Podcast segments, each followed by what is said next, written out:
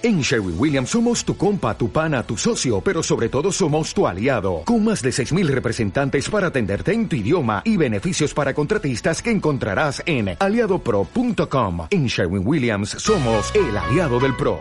Euskadi Hoy Magazine, con Irache Celis. Dream, dream, dream,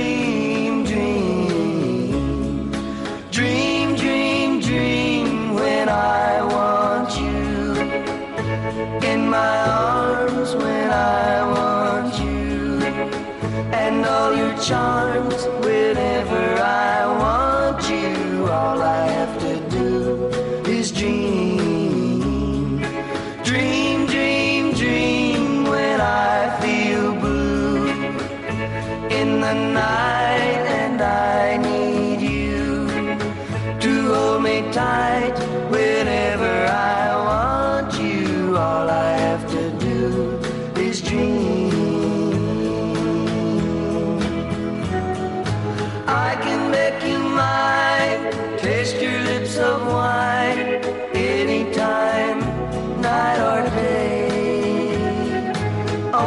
Trouble is Gee whiz, I'm dreaming my life away.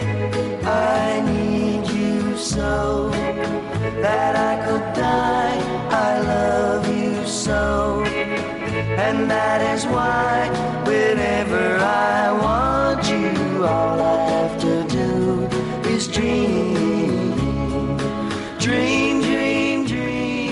El porcentaje de personas que padece problemas relacionados con el sueño continúa aumentando. Existen más de un centenar de trastornos diferentes de sueño y de vigilia, pero hoy queremos detenernos en el que podemos decir, y según datos de la Sociedad Española del Sueño, es un trastorno que afecta al 8% de los vascos y vascas. Hablamos de la apnea del sueño. ¿Qué es? ¿Qué consecuencias tiene en quien la padece? Son algunas de las cuestiones que vamos a abordar en los próximos minutos con el doctor Carlos Egea, jefe de la unidad de sueño de la Organización Sanitaria Integrada Araba. Doctor Egea, ¿qué tal, Egunon? Bueno, ¿cómo estáis? Pues encantados de poder saludarle y abordar uno de los muchos trastornos que podríamos abordar en este tiempo de radio, sabiendo además, teniendo en cuenta que quizás sorprendería saber cuántas de las enfermedades que sufrimos hoy día están de alguna manera relacionadas con la calidad de nuestro sueño, ¿verdad? Jo, pues que, es que cada vez sabemos más de algo que hasta hace bien poco, daros cuenta que cuando yo terminé de estudiar medicina en el año 90, de sueño no se me hablaba de, para nada, salvo que, oye, hoy vas a hacer pasa.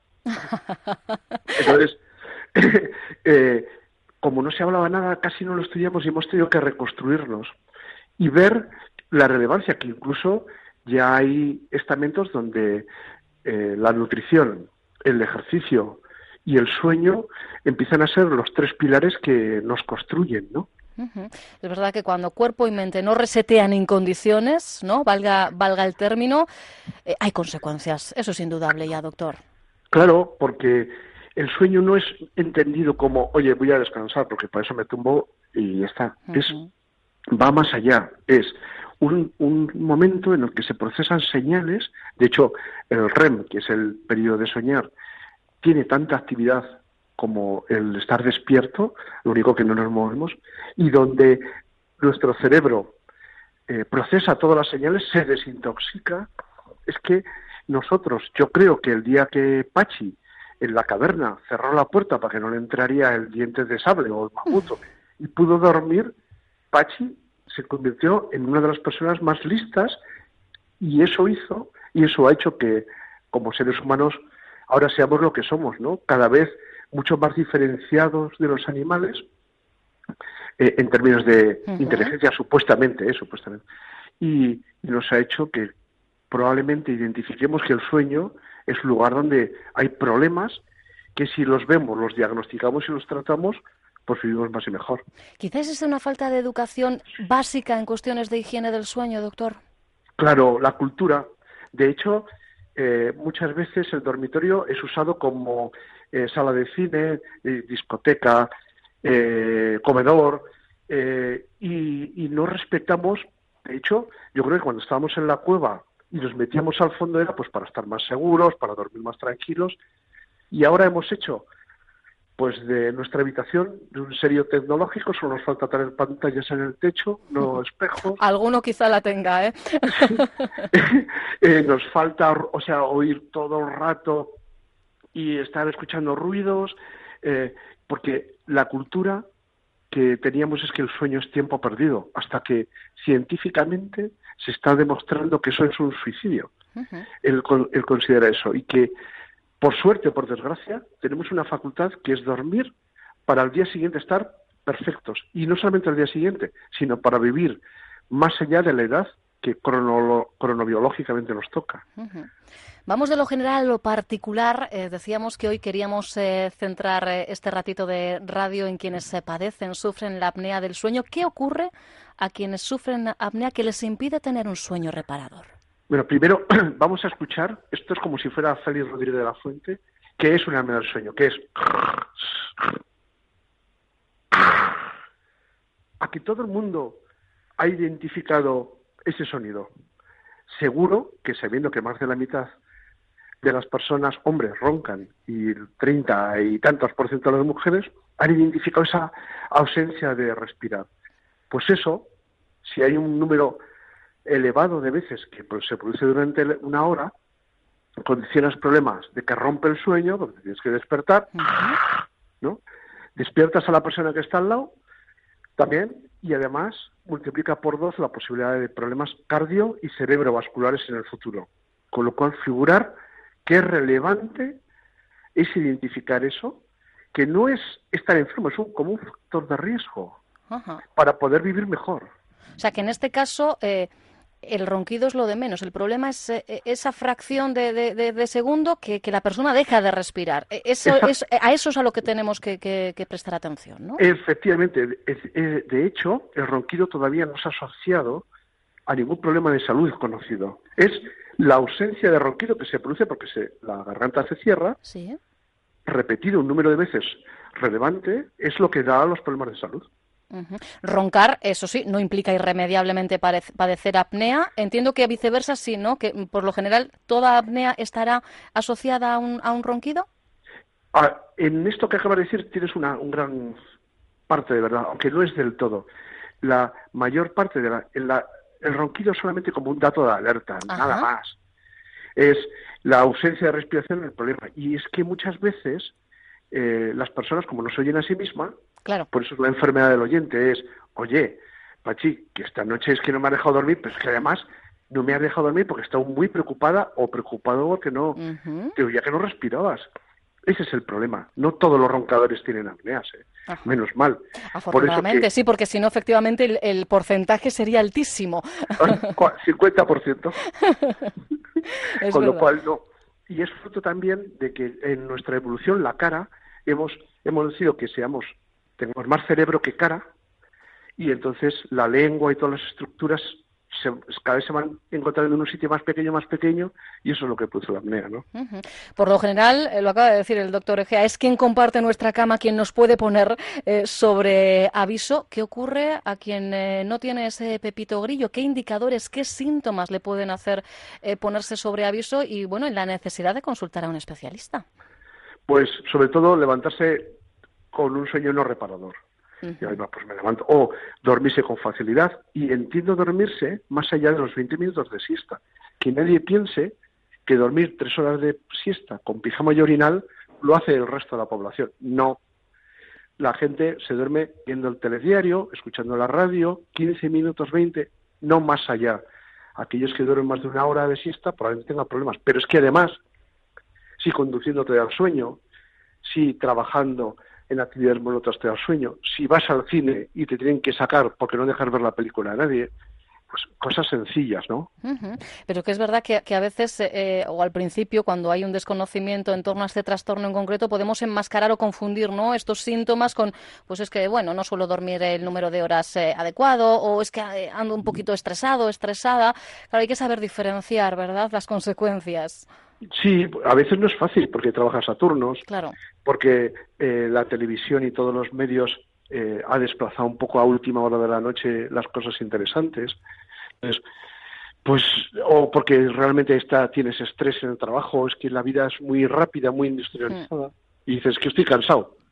Sí, Sí, igual es así generalizamos además. Estoy cansado hoy, tengo el cuerpo así como Larry, ¿no? Que solemos utilizar mucho la, la expresión. Sí, pues estoy Larry. Pues sí, pero igual no significa que vayas a tener una del sueño. Pero si alguien te dice, oye, te he visto que haces paradas, anda, date.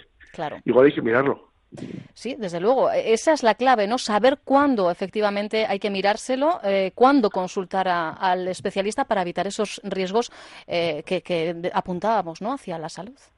Sí, porque en este caso es la lógica, es si tú te levantas cansado y no tienes ninguna causa para ello y roncas o eres brusista o tienes una hipertensión de difícil control, pues cada vez miramos a la noche, miramos a la luna, los médicos miramos para arriba y anda, no será la noche. Pues también, eh, desde el, punto de vista del ciudadano, si ve que se levanta cansado, que se duerme con facilidad, que no lo considera normal, pues consultarlo con una red asistencial tan buena que hay, sanitaria, pues es bastante sencillo. Sí, teniendo en cuenta que además tenemos una red pionera en el caso de, de Álava, hay que aprovecharse de, de- de sus servicios, claro que sí. Y yo tengo una duda y además se la planteaba en sumario ya a nuestros oyentes, decía, es una de las cuestiones que le voy a trasladar al doctor Ejía. ¿Qué hay de verdad en que dormir sobre el lado izquierdo sería más beneficioso, doctor? Ojo, pues ninguna. Ninguna. O sea, estas son Ni- cosas, estos titulares que salen, que no, mm, vamos, la ciencia detrás del titular no, no, no está, ¿no? No, a ver, reconozco que igual dentro de cinco años aparece un artículo en el que dice que dormir por el izquierdo durante toda tu vida vives 30 años más y me tengo que tragar las palabras. Pero de Pero- momento, actualmente, porque como todo cambia, sí, pero actualmente cierto. no existe. Lo que sí es cierto que muchas de las personas con apneas, cerca del 45%, lo tienen porque duermen boca arriba. Y eso es un problema, efectivamente, eh, sobre todo para el que ronca, yo creo que eso lo hemos demostrado todos, ¿eh? Quien más, quien menos, si ha tenido un compañero o compañera roncando, le da el codo, ¿eh? Al codo, y está boca arriba, se tuerce, se, se pero- ladea y parece que deja de roncar al menos un ratito. Sí, sí, pero eso yo lo he preguntado en un congreso médico que, eh, eh, por fortuna, casi todas son médicas, Ujú. que no entendía por qué ante un cuadro de una hemorragia nasal o de una elevación de la tensión, enseguida se preocupan y van al médico y sin embargo si ven a la persona dejar de respirar 500 veces por hora a su pareja, lo único que hacen es dar un codazo. No, no he entendido esa, esa diferencia de interpretación. Como que, bueno, eh, como que si no pasara nada por dejar de respirar 500 veces. Es que es verdad, claro, tendemos a eh, eliminar la molestia, ¿eh? a Sí. priori, y claro, sin, sin, sin percibir eh, el verdadero problema, que es, como decíamos, el silencio, ¿eh? que, que a eso nos estamos, estamos dedicando este ratito de radio. Es verdad que, entre otras cuestiones, la unidad de sueño de Osi Araba junto a Bioraba participaban, han participado en el desarrollo de, yo es que ayer, em, esto de la hemeroteca es una maravilla porque nos da información de todo tipo. Somnivel, dispositivo de terapia postural. Y es verdad que no sé si nos hace girarnos hacia el lado izquierdo, pero sí que es efectivo, ¿no? Para quien está boca arriba, precisamente, ¿qué es lo que hace Somnivel?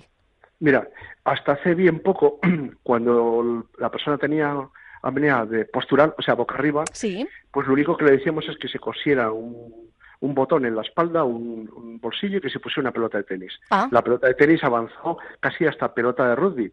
Concho, claro, para que le molestase, ¿no? La, la pelota y se girase, vale. Pero les daba igual, porque al final, como si pones el- el- la piedra esta circular que subía Perurena, o sea, les daba igual porque se ponían encima y se dormían encima de la piedra.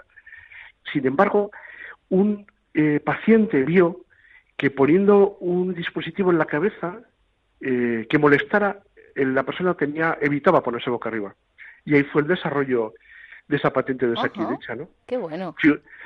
Es que la mayor parte de las de las ideas no surgen muchas veces de los científicos, sino de las personas que lo sufren. Quien lo padece, ¿verdad? Posibilidades. Bueno, pero luego tiene que llegar el I más D, ¿eh? que, que en este caso, claro, bueno, pues hay que, hay que investigar, hay que dotar ¿eh? de una cuantía económica al, al proyecto y en este caso, bueno, pues quienes no hemos padecido, no tenemos a nadie cercano, pues yo soy la primera que desconocía la existencia de, de este dispositivo y bueno, me, me ha gustado conocerlo y sobre todo saber la implicación que Osi Araba y Bio Araba tuvieron en el mismo. Pero hay una Hombre. cuestión importante porque no solo de este tipo de, soluciones, sino de mucho más.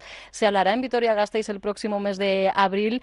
Interesantes jornadas científicas las que están eh, preparando para ese mes y además lo que más me gusta saber es que como ciudadanos y ciudadanas vamos a tener nuestro espacio, nuestro papel protagonista, ¿verdad? Para eso que veníamos comentando de educación en higiene del sueño también, ¿no? Jo, qué razón tienes. Mira, todo empezó, pues yo estaba un día eh, con mi esposa tomando algo y hablándole yo de los descubrimientos que Biorama estaba haciendo, me dice, es que el conocer esto es un derecho de todos. Y entonces me di cuenta eh, de que la investigación y la ciencia, el conocimiento, debe, es un derecho de todo el mundo y por eso eh, eh, se lo conté a la Sociedad Española de Sueño, quien pensó en Vitoria para hacer el Congreso, y le propuse que sería Vitoria el Congreso. Al principio nadie me entendía. Dice, no, no, si ya va a ser en Vitoria. Digo, no, no, que sea los vitorianos y vitorianas quienes participen a igualdad de condiciones que los científicos, dando su versión a los científicos y los científicos y que sea una transferencia entre ambos grupos que hagan que Vitoria sea un espejo, una ciudad del sueño a imitar por parte de los demás, ¿no? Y estamos súper eh, contentos de esto, porque va a ser la primera vez en el mundo, porque yo he asistido a millones de, bueno, millones, pero a miles de congresos, y la mayor parte son para científicos, profesionales o pacientes, nunca para los ciudadanos de esa, de esa ciudad. Y es la primera vez que Vitoria va a ser eh, lo que se llama el Pacto de Vitoria, una ciudad abierta del conocimiento donde van a envidiar a todos los vitorianos y vitorianos y a los científicos la posibilidad de trabajar conjuntamente porque en tres días como decía otro, lo vamos a petar. Desde luego, serán los días 11, 12, 13 de abril en el Palacio Europa y dad por seguro, oyentes de Euskadi y Magazine de Onda Vasca, que encaremos el diente ¿eh? algunos de los eh, contenidos de alguna forma para trasladarlos también a, un tiempo de radio que sirva pues para educar, ¿eh? para eh, seguir haciendo esa necesaria pedagogía cuando del sueño hablamos. Me gusta eso de Vitoria, ciudad del sueño. Suena pues onírico como tiene que sonar, claro que sí. sí porque eh, uno de los eslogan es eh, ni de Amecha, Vitoria Gasteiz. Es para nosotros, nuestras, para mí yo soy vitoriano de toda la vida, lo, sube tuve. Para mí que Vitoria sea una ciudad de espejo, porque conozco a los ciudadanos y conozco a la sanidad y conozco la investigación, es un modelo no solamente de medio ambiente, sino también de ciencia. Entonces, va a ser una, un compartir, un hibridarnos todo el mundo sin etiquetas lo que sabemos para que igual, si se mejora un poquito esta ciudad en términos de sueño, nos, nos miren diciendo, ah, pero si los vitorianos lo hacen y vitorianas lo hacen así, ¿por qué no nosotros? Pues y sea como un aceite, ¿no? Eso es, una balsa, una balsa de, aceite. Pues lo dicho, que permaneceremos muy pendientes eh, de las diferentes informaciones que nos eh, vayan avanzando, porque desde luego, eh, seguramente esos talleres, esas actividades, esos eventos en los que como ciudadanía vamos a poder participar, nos darán juego en este Euskadi Hoy Magazine. Así que, doctor Carlos Egea, por supuesto, seguimos en contacto. Es un verdadero placer escucharle y además qué importante es, no solo cuando nos lo cuentan bien, sino cuando nos lo cuentan con, palabras que nos llegan a todos, que todos entendemos el, mensaje. Yo creo que eso es primordial ¿eh? cuando hablamos de este tipo de cuestiones. Pues nada, gracias a vosotros y a vosotras, porque sin eh, vuestro eco esto sería imposible. Es decir, lo que necesitamos es que todo el mundo que está invitadísimo a ir, porque es suyo el Congreso, eh, participe, trabaje, y al final saque sus propias conclusiones de qué es el sueño y por qué nos vale, ¿no? Pues tengámoslo como referencia, ¿eh? días 11, 12, 13 de abril en el Palacio Europa. Os daremos, insistimos, información, detalles también aquí en Onda Vasca. Doctor Carlos Egea, jefe de la unidad de sueño de OSI Araba. Millasker, Arte, hasta muy pronto. Vale, Onda